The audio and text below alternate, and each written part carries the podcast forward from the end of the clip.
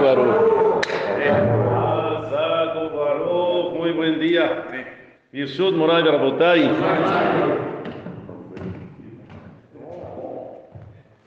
La tefilá de todo mundo es preciosa, poderosa, importantísima, siempre que la hagas con concentración, con corazón, con devoción.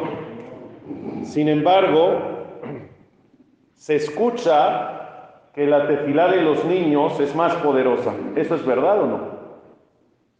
O sea, se dice, se habla de que la tefilá de los niños es como que especial. ¿Eso es una realidad o no es una realidad?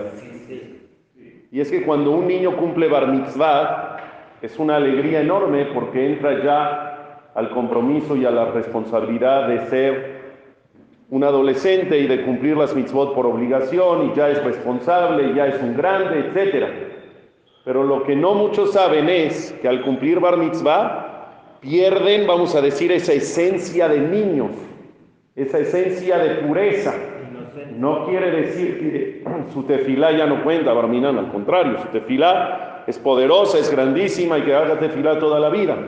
Pero uno de los beneficios que tiene ser niño, menor a bar mitzvah, como bien dijiste Dani Bet Rabban, así se le llama en la halajá, es la pureza y la inocencia.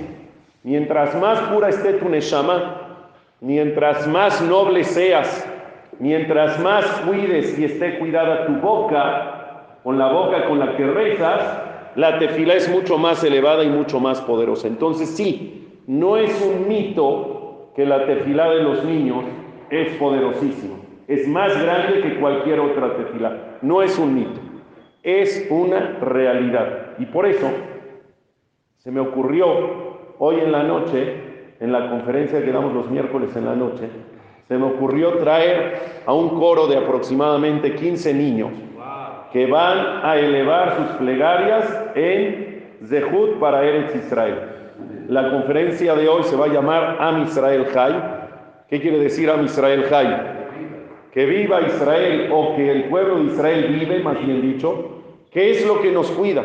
¿Qué es lo que nos protege? De eso vamos a hablar el día de hoy por la noche, pero para cerrar el evento vamos a tener 15 niños que van a cantar, con música obviamente, que van a cantar, pero más allá de cantar van a elevar sus plegarias a Kadosh Baruj para que no solamente los que recemos seamos nosotros, sino que los que recen sean también a quien más Dios escucha, que es a los niños. Por lo tanto, hoy 9.15 de la noche, sean todos bienvenidos en el Talmud Torah, quien guste venir, para hombres y mujeres. La conferencia tenemos a los niños y tenemos también a dos Hayalim invitados que nos van a contar un poquito de experiencias sobre la tzadá para seguir sintiendo mucho orgullo por nuestro ejército, por nuestra Medina. Así que este miércoles la conferencia es dedicada para Am Israel, Eretz Israel y Medinat Israel. No se tarden todos, Bezrat Hashem. Bienvenidos.